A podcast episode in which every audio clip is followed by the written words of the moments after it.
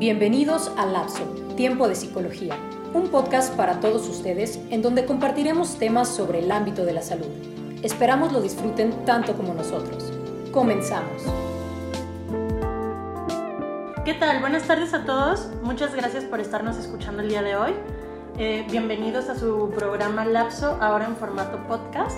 Mi nombre es Bruma Serna y soy psicóloga y parte del equipo de Escolar. Me acompaña mi compañera Fernanda Bustos. Hola. Y la doctora Liliana Magallanes. Hola. Quien también es parte del equipo de Escolar. Y hoy nos viene a compartir el tema de la importancia de la nutrición en la salud mental. Ella tiene una maestría en nutrición clínica y pues esperemos aprender mucho el día de hoy cómo influye tal cual nutrición y psicología todo junto y a la vez todo junto pero no revuelto. Empezamos. Sí, claro.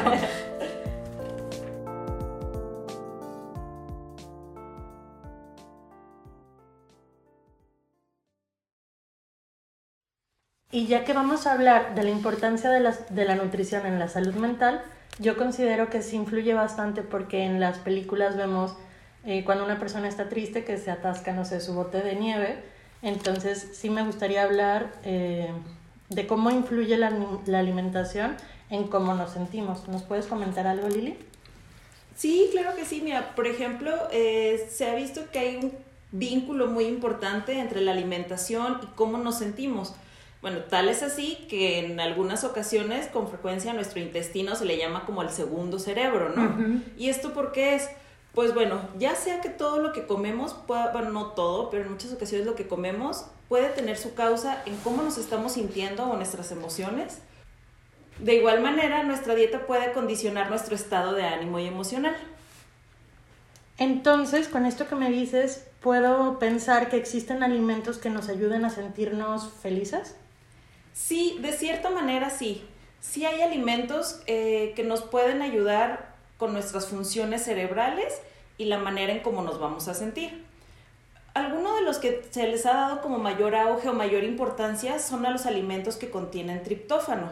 No sé si sabemos qué es el triptófano. O... No, de hecho es la primera vez que escucho qué es el triptófano.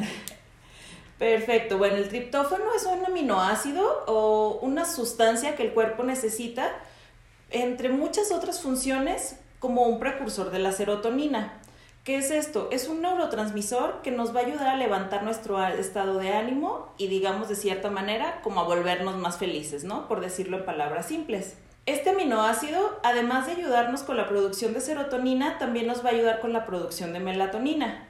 Y bueno, ¿qué es esta? La melatonina es otra sustancia que nos va a ayudar a regular el ciclo ya sea del sueño y de vigilia y por lo tanto si estamos mejor descansados vamos a regular mejor nuestro apetito, vamos a regular el sueño y nuestro estado de ánimo. Además, como un beneficio extra, pues también nos puede ayudar a disminuir el dolor, sobre todo en enfermedades que cursan con dolor constantemente. Sí, por ejemplo, eh, cuando doy las clases de, de farma, yo les digo a mis alumnos que eh, pues los neurotransmisores, pues nosotros los tenemos que, que, crear, ¿no? Nuestro cuerpo tiene como la fábrica para crearlos, tiene una fabriquita dentro, pero todas las fábricas funcionan con materia prima, ¿no? Y precisamente como nos comentabas, Lili, la serotonina, eh, su materia prima, una de sus materias primas es el triptófano. Entonces, ¿de dónde lo obtenemos? Pues de nuestra alimentación. Y no nada más para la serotonina, obtenemos muchas más sustancias de nuestra alimentación que usamos como materia prima para crear distintos distintos neurotransmisores o distintas este, sustancias que nuestro cerebro va a utilizar para regular las principales funciones, ¿no? Y pues en este caso con la pregunta que hiciste, Bruma, el sentirnos felices, pues sí, ¿no? Yo creo que está muy, muy relacionado eh, el triptófano específicamente y algunas otras sustancias por ahí que, que, bueno, obtenemos de la dieta y que si no, si no este, procuramos obtenerlas, con nuestra dieta pues vamos a tener, digamos, una carencia en, en, nuestra fábrica y no vamos a poder producir lo que tenemos que producir, ¿no? Ok. Eh, bueno, a mí me interesa saber mmm, qué alimentos contienen triptófano, si podemos como en la dieta normal consumirlos.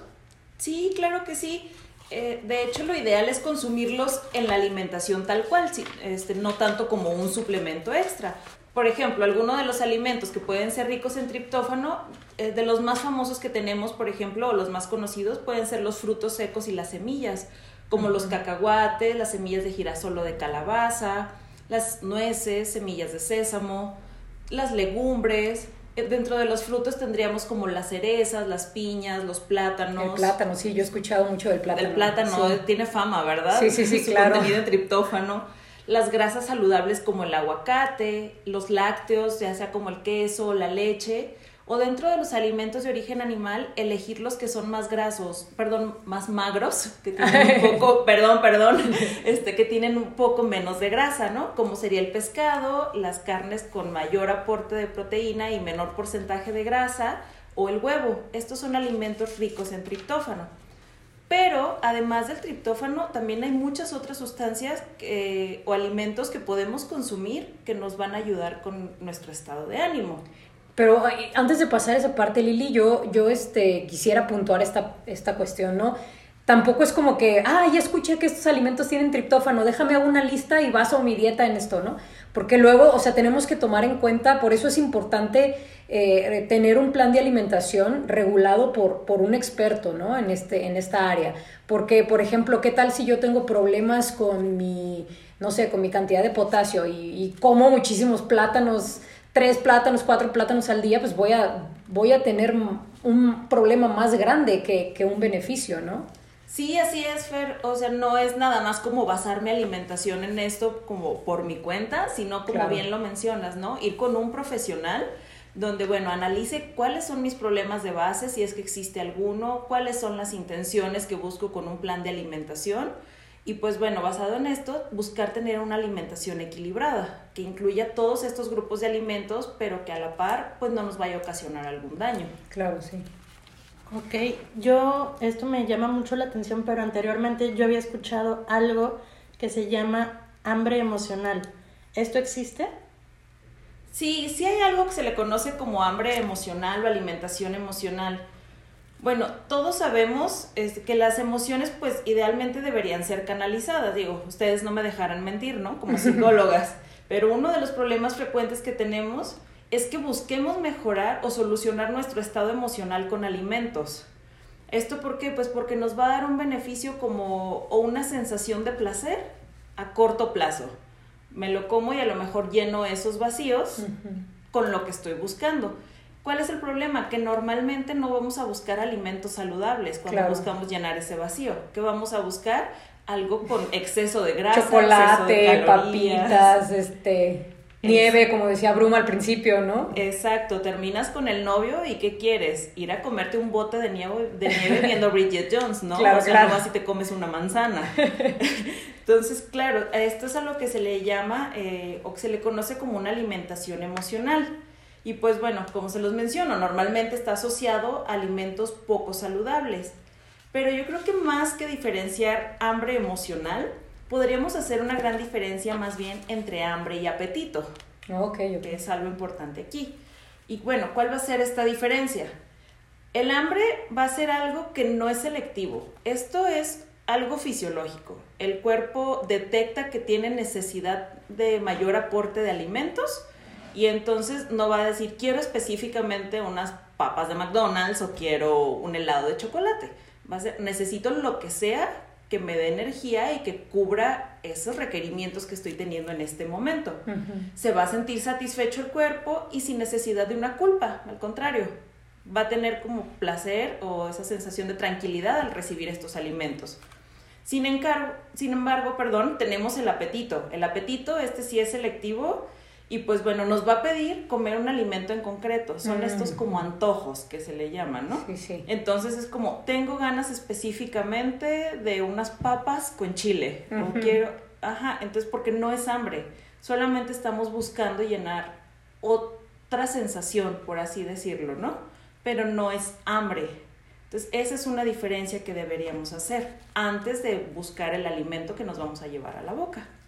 Claro. A mí me había pasado escuchar acerca de conductas compulsivas. Me siento triste, como y después siento la culpa porque me comí exactamente esas papas con grasa y después volví a el me siento mal, pero lo lleno con comida, ¿no? Entonces es como una relación nada sana con la comida por el apetito que te da.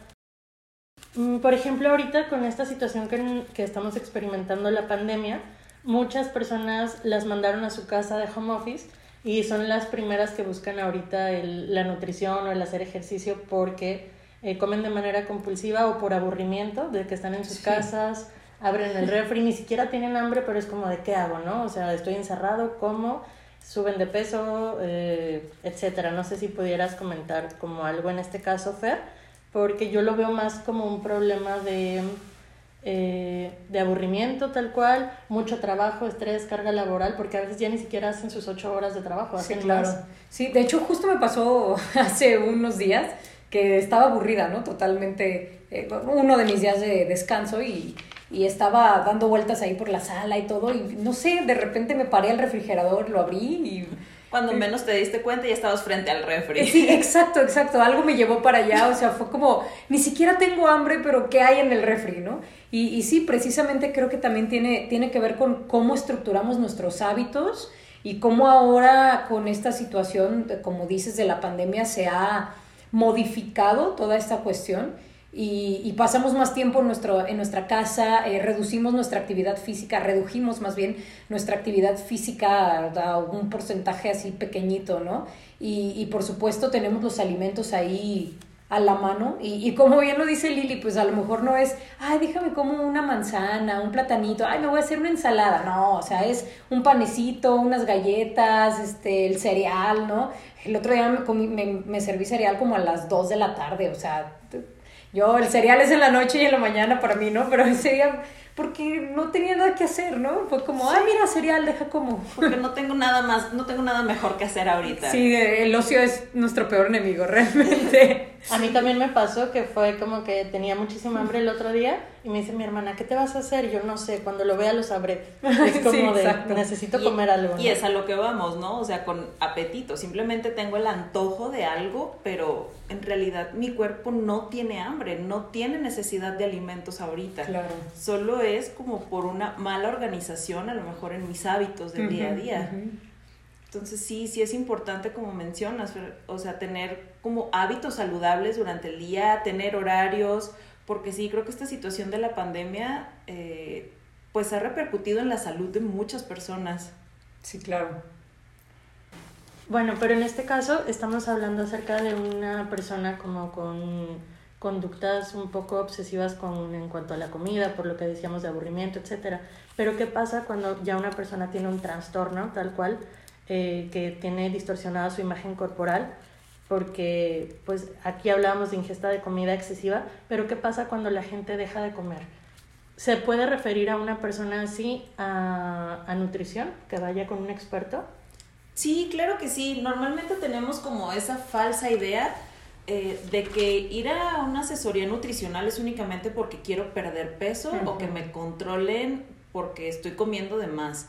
Y no, una asesoría nutricional es efectivamente más bien hacer hábitos saludables, crear hábitos saludables en tu día a día. Y claro, en personas que también están consumiendo menos alimentos de los que debería, por supuesto que está totalmente indicado acudir a una asesoría nutricional, porque en estos casos, bueno, hacemos algo que es como un diario de alimentos o un recuento de de alimentos en 24 horas, vemos la persona cómo se está alimentando, cuáles son las conductas, cuáles son los alimentos que prefiere, pero algo bien importante, ver por qué está eligiendo esos alimentos, si son porque se le antojan, si son porque su día a día es lo que encuentra o porque tiene miedo, tal vez porque tiene miedo que sean cosas con mayor aporte de calorías y vayan a engordar, no sé, puede haber muchas cosas de fondo entonces, bueno, en estos casos, algo muy importante, uno, es ir a la par de psicología. Claro. O sea, estas consultas, sí o sí, tienen que ir de la mano, ¿no? Debe ser un manejo multidisciplinario, mínimo atención nutricional y psicológica. Y esto a la par, pues bueno, al menos de mi parte, pues es ir poco a poco introduciendo mayor cantidad de alimentos o más que mayor cantidad, alimentos que sean más saludables. Que más, ¿no? Sí, de que a lo mejor si la persona no puede comer más o a lo mejor ahorita no es capaz emocionalmente de comer más, no se atreve a comer más, bueno, asegurarnos que lo poco que esté consumiendo sea algo que lo vaya a mantener en un adecuado estado nutricional. No sé ustedes en su experiencia en cuanto a este tipo de pacientes. Sí, de hecho no sé si tú has tenido algún caso de esto, pero sí precisamente esta distorsión en, en, la figura que tiene mucho que ver con la cuestión emocional, ¿no? Eh, muchas veces cuestiones de crianza, muchas veces eh, alguna situación con alta carga traumática en, en la historia de vida y, y, también pues la cuestión social, ¿no? O sea, la, la influencia de, de, de, las redes sociales, de las figuras públicas, de los medios, de los compañeros, los amigos, etc. Y como por ejemplo ahora voy a volver a traer la parte de la pandemia, ahora con la pandemia nos, mm, la publicidad, digamos, este, mediática de los primeros meses de pandemia era, eh, tienes que salir de esta pandemia o hablando un nuevo idioma o super fit, ¿no? O sea, e, e, eso era como, o, usas este tiempo para estudiar o lo usas para ponerte super fit en tu casa. ¿Y qué pasa con las personas que no estudiaron algo nuevo o no se pusieron fit, ¿no? O sea, al contrario, que tal vez, como, como decíamos, tenían esta cuestión de, de las conductas compulsivas por, por comer o comer por aburrimiento, etc. ¿Y qué pasa? Porque ahora hay una doble presión, la, la que siempre ha habido por, por este culto a la figura y, y la presión de tienes que salir de esta pandemia este, con un cuerpo envidiable, ¿no? O sea, y yo en lo particular sí he tenido casos así, ¿no? No sé tú, Lili. Sí, de hecho, es, son muchas la cantidad de pacientes. O sea, cuando llegan a mi consulta, pues pregunto en cambios recientes del peso. Y la verdad es que ahora, como mencionas con la pandemia, sí, en los últimos seis meses, un año, la mayor parte han tenido aumento de peso, pero la, casi todos asociados a crisis de ansiedad. Sí, sí. Y a una gran sensación de culpa, de que es que estoy en mi casa, o sea, sí tengo tiempo para hacer ejercicio, pero no me siento bien emocionalmente, no sé cómo empezar, no sé. Es por esto que yo trabajo muy a la par de, pues, de psicología, ¿no? Claro. Porque creo que no es algo, o sea, no es chamba para nada más uno de nosotros. O sea, creo que el paciente necesita que lo estemos cubriendo por ambas partes. Tanto pues con la parte de psicología, ver qué es lo que está detonando estas situaciones, porque si no, si yo nada más veo la parte nutricional, pues bueno, solo estaría como tratando a lo mejor el síntoma, pero no estaría tratando la causa y entonces con esto no vamos a llegar a nada. Sí, claro. Lo que comentas ahorita, ¿no? Tal cual es reconocer y atender los disparadores emocionales. Pudiera ser, no sé, las dificultades que están enfrentando, de que estoy comiendo tal cual por estrés, me quedé sin trabajo, estoy solo, tengo miedo, y ya con eso puedes saber que si estás comiendo por esos disparadores, eh, trabajarlos y muchísimo ayuda a nutrición, ¿no? Sí, claro que sí. Y por ejemplo, bueno, he visto otros casos que no sé si ustedes en su experiencia me puedan platicar, pero no nada más los pacientes comen por tristeza o por depresión o por muchas veces también hay sucesos en teoría buenos que también como que sienten que los sobrepasan y entonces buscan la alimentación, no sé, me promueven, tengo un nuevo puesto de trabajo y entonces, ¿qué voy a hacer? Y si no soy capaz de hacer esto, o sea, y también esa alegría, sí, claro. muchas veces los hace comer más. O empiezo a programar, no sé, mi boda y, no sé, no tengo nada listo todavía, todavía el tiempo ya está encima. Entonces a veces también el sentir que me sobrepasa una situación en teoría buena, también muchas veces los lleva a comer de más o tomar pues decisiones no tan adecuadas a la hora de alimentarse. No, y, más allá de, de, sentir algo que sobrepasa, o sea, como tú comentas, una sensación buena, por ejemplo, yo también les comento a mis alumnos, aquí en México el amor entra por la boca, ¿no? Totalmente. ¿Por qué el amor? Porque, no sé, desde lo familiar, eh, si es cumpleaños de la abuela, ¿qué hacemos? Pues el pozole o, o, la taquiza, no sé, o sea, el bautizo, la taquiza, ¿no? Tu cumpleaños, el pastel y te dan chocolates. El 14 de febrero, chocolates, vamos a cenar. Si cumples meses con el novio, vamos a cenar, vamos a como toda una cultura, ¿no? Exacto, tiene mucho que ver con la cuestión social, ¿no? Y, y esta parte, pues ahora sí, emocional, no nada más tiene que ver con lo negativo, también con lo positivo, ¿no? O sea, fiesta, celebramos ah, pues unas cervecitas, y obviamente las cervecitas tienen que ir acompañadas de algo. Sí, claro, la botanita. Exacto, y, y, y, esta es la cuestión también, que cuando estás así como alegre y estás eh, socializando, estás en la fiesta, no te das cuenta de lo que estás comiendo. Te pueden poner, ¿cuántas veces no nos ha pasado, no? Que te ponen el plato del centro con churritos y papitas y cuando menos te das cuenta ya se acabaron y no sabes ni quién se las comió y lo rellenan y otra vez una y otra y otra y otra. O a veces unas veces sí no te das cuenta y otras aparte como que dices lo merezco, ¿no? Sí, Porque ahorita estoy descansando, porque ahorita es mi break, entonces lo merezco. Ya después ya veré y ya vuelvo a mi plan, pero mientras lo merezco. O como, ah, perdón. Perdón, como dicen, vida solo hay una y tallas muchas, ¿no? Hoy, hoy ya mañana me preocupo y voy con el, con Exacto. con el doctor. Sí, y yo creo que más bien se trata, más que de estarte limitando o contando todo el tiempo, sino como buscar un equilibrio, ¿no? O sea, de que todo es válido, pero no puede girar todo alrededor de la comida ni llenar todas las emociones con comida. es buscar ese equilibrio o intentarlo. Intentarlo, sí, porque realmente sí estamos muy, muy ligados, estamos muy, muy, muy ligados a la parte eh, de gestionar nuestras emociones mediante la alimentación. Sí, y como dices, ¿no? Por ejemplo, el día que te ibas a servir cereal a las 2 de la tarde, yo creo que cuando nos llega un ataque o esa necesidad por comer cosas así medio random a deshoras, pues bueno, yo creo que lo primero sería como pensar, ¿por qué me quiero comer esto ahorita, no? Claro. O sea, como dices, ¿no? Yo estoy acostumbrada a desayunarme o cenarme el cereal, ¿no? Porque a las 2 de la tarde se me está ocurriendo comerme un cereal. Claro. Entonces, pues bueno, más bien, antes de hacerlo me detengo y me pregunto, ¿qué me está llevando a comerme esto? ¿Realmente tengo hambre y no tengo ninguna otra cosa que comer? Realmente lo necesito, o sea, o si no, ¿qué puedo hacer, no? O sea, ¿qué es lo que estoy sintiendo que me lleva a comer esto? Hacer una pausa y yo creo que ya la terapia psicológica, este, con el tiempo, pues bueno, ahí vas aprendiendo algunas técnicas para canalizar de una mejor manera estas emociones y no ir a llenarlos con alimentos.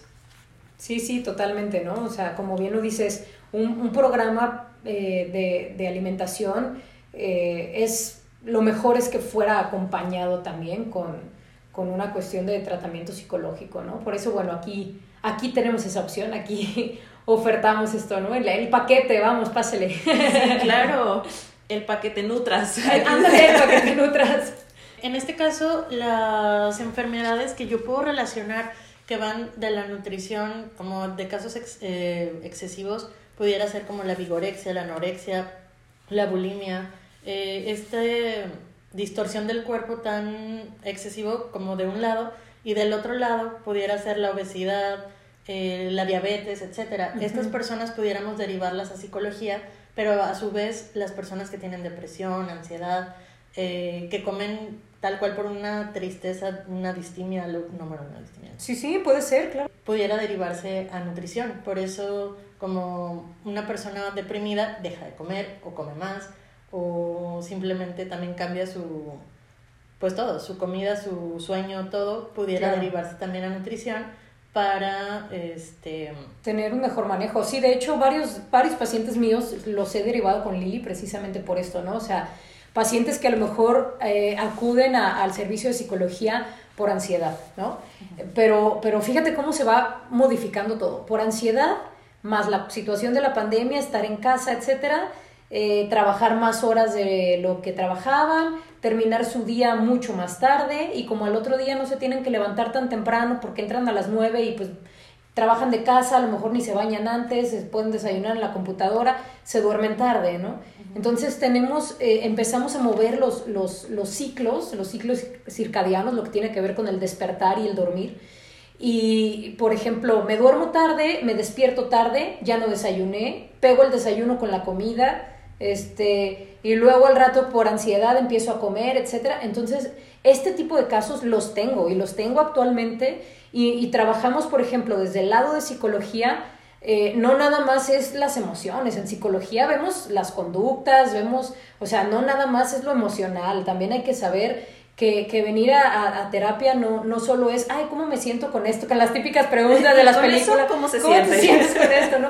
Sino también e, esta parte de, de, de, acomodar, de organizar la parte conductual, ¿no? Entonces, por ejemplo, yo trabajo mucho esta parte conductual. Oye, a ver, este, eh, tus hábitos de sueño, vamos a poner una hora, eh, eh, la famosa higiene del sueño, ¿no? Vamos a poner una hora específica para que ya no agarres el celular y ya no esto y bla, bla, bla.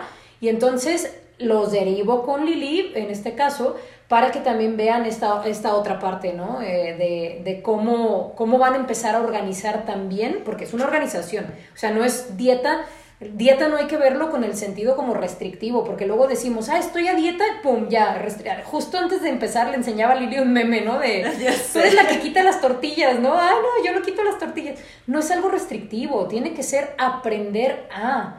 O sea, no es... Todo es bienvenido, pero buscar esos equilibrios. Y yo creo que es algo que a la par podemos ir haciendo, ¿no? Exacto, sí, sí, sí. tú les vas ayudando como a ir acomodando esas conductas y dentro de la parte de la conducta alimentaria, pues bueno, es en donde a lo mejor yo, digo, cualquier eh, persona, ¿no? Que se dedique a esto de la nutrición, pues puede ayudar, porque como bien dices, una dieta no es nada más te voy a quitar cosas. Sí, claro. Una dieta es lo que comemos en el día a día, bueno o malo, es mi dieta, ¿no? Sí, eso se llama dieta. Así es entonces es más bien buscar tener una dieta saludable y una dieta equilibrada.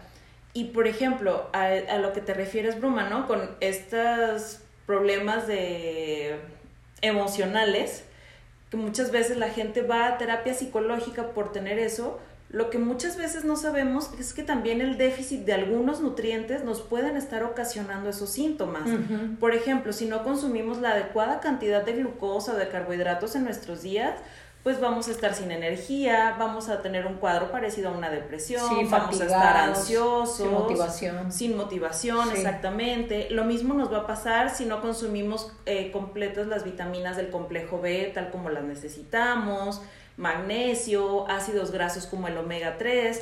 Entonces sí es bien importante hacer este trabajo a la par, claro. porque a veces la deficiencia de alguno de estos nutrientes nos pueden estar ya sea ocasionando o empeorando los síntomas emocionales.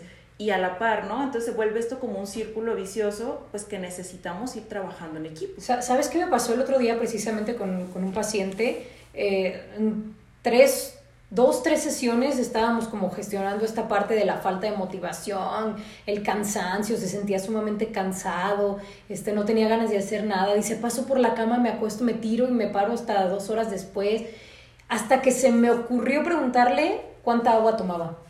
Sí, y seguramente nada. Nada. Me dice, no, es que casi no tomo, no me gusta el agua natural, casi no tomo. Y cuando trabajaba en, en una oficina, pues, porque ahorita está desde casa, eh, había unas aguas de, pues, de, como de la Michoacana y así, pues, entonces tomaba aguas de sabor, ¿no? Entonces, eh, en su casa no. O sea, tomaba mínimo agua y tomaba más refresco, cosas endulzadas. Pues vive deshidratado. Exacto, entonces vive deshidratado y, hay que saber que la deshidratación, un estado de deshidratación, pues de dónde vas a sacar energía, ¿no? O sea, sí, claro. No, y no, lo, no pensamos que algo, entre comillas, tan simple como tomar agua nos conlleve un, un pues, digamos, un, este, no sé, una consecuencia tan grande. Tan importante, sí, claro. Y, por ejemplo, ya hablamos a lo mejor de las cosas que debemos incluir, pero también, ¿no? Como bien dices, a lo mejor ahorita con el home office, pues junto el desayuno con la comida y busco pues lo que sea o encargo por Rappi o encargo, no sé, o cualquiera de estas plataformas, ¿no? Y pues lo que sea, lo que se me ocurra, lo que venga primero, lo que más se me antoje.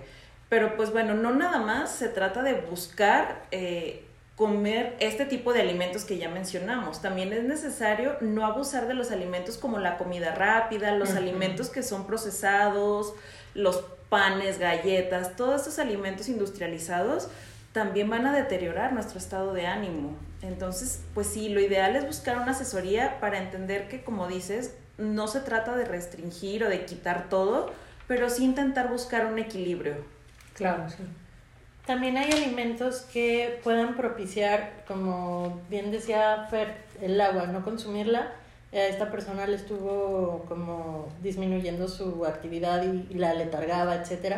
El exceso de azúcar, de harinas, de panes, también pueden ocasionar que una persona se sienta sin ganas de hacer nada, aletargada, cansada. Sí, totalmente. el tener la mayor parte de nuestra alimentación o que la mayor parte eh, la recibamos de este tipo de alimentos es como una parte muy importante para sentirnos mal. O sea, el comer la mayor parte del tiempo comidas rápidas, comidas ultraprocesadas, harinas refinadas, todo esto que mencionas, ¿no? Las azúcares, grasas, galletas, panes, todo esto va a hacer que nos sintamos aletargados, cansados, sin energía, no vamos, es algo que se le llama como vulgarmente, por así decirlo, coloquialmente, como calorías vacías, ¿no? O sea, solamente me está llenando en el momento, o, pero en realidad no me está nutriendo, no me está aportando nada de esos nutrientes que necesito y no únicamente a nivel físico, también emocional. Claro, porque vuelve el círculo vicioso, ¿no? Como porquerías como grasas, etcétera, azúcares, aumento de peso, me puede dar, no sé, diabetes por tanta azúcar, me, mi imagen está fea y después dicen, voy al psicólogo porque me siento mal o voy al nutriólogo. Entonces van al nutriólogo, adelgazo y dicen, ya me ahorré el psicólogo. Pero al final de cuentas sí sí tiene muchísimo que ver esto para sentirnos bien o mal con la relación con la comida, con cómo nos sentimos nosotros, ¿no? A final de cuentas, si estoy alimentándome bien, también habla mucho de cómo me siento yo como persona y de lo contrario si me alimento mal, ¿no? Sí, yo creo que el ir a tanto a terapia psicológica como a asesoría nutricional, yo creo que son de los pilares más importantes como de amor propio, ¿no? Sí, claro, totalmente. O sea, estar bien contigo. No es tanto que se trate que si acepto o no acepto mi cuerpo, que no, o sea, lo hago porque quiero estar bien. Y qué padre, ¿no? Pues ya como extra, pues obviamente me voy a ver mejor físicamente, me voy a sentir mejor, pero sí, yo creo que estas dos cosas son pilares súper importantes como de amor propio y de donde deberíamos partir todos. Y bueno, ya hablando como de esta parte cliché que decíamos de el hace ejercicio, toma dos litros de agua, etcétera. El ejercicio es muy bueno porque tengo entendido que genera endorfinas y las endorfinas son, ahora me lo puedes decir mejor tú, Fer, nos dan felicidad tal cual, ¿no? Bueno, no, no es que te den felicidad como tal, sino este, la parte, la, eh, es, es como lo decía Lili, por ejemplo, con la melatonina, ¿no? La melatonina no es que te haga dormir, sino que entre otras cosas te da la sensación de tener un sueño reparador, ¿no? Entonces igual con las endorfinas, o sea, nos da una sensación placentera en, en el, pues sí, en, en, nuestro ser, ¿no? En el cuerpo, etc. Entonces, eh, y no nada más eh, el ejercicio genera endorfinas, hay varias actividades eh, se estimulan los centros de recompensa del cerebro, ¿no? Varias las actividades que nos dan placer, que nos gustan, se estimulan estos centros de recompensa que, digámoslo, este, aquí bajita la mano, como dicen, es, es la misma forma en que trabajan las adicciones, ¿no? Estimulando los centros de recompensa. En como la manera saludable, ¿no? exacto. Puede ser una adicción saludable. Sí, sí, exacto. Y hay muchas actividades, ¿no? Sí, claro que el ejercicio es uno de estos, pero también pues comer cosas ricas, no necesariamente las papas grasosas, como decíamos, o sea... Pero tampoco es necesario al extremo de comer lechuga siempre, sí, exacto, o sea, imagínense, no sé, una, a lo mejor una pizzita a la leña, así rico, que, que no tiene así, no te vas a morir de harina, pero que lo disfrutes y lo acompañas con una bebida acá rica, fresca, no sé, una copita de vino, eso también genera endorfinas, ¿no? Sí, también puede llegar a ser saludable. Entonces, yo creo que aquí, bueno, la base de todo esto, pues sería buscar el equilibrio entre lo que mencionas, Bruma, hacer actividad física todos los días o lo máximo que podamos, ¿no? Posible, realizar algo de actividad física, mantenernos hidratados, buscar tener una alimentación equilibrada, no precisamente restrictiva, pero sí algo equilibrado que incluya todos los grupos de alimentos y pues bueno, no olvidar nuestra terapia psicológica. Yo creo que de ahí va a partir todo para poder llevar como este control de nuestras conductas, emociones y pues sentirnos plenos, ¿no? Más que nada, plenos con nosotros mismos.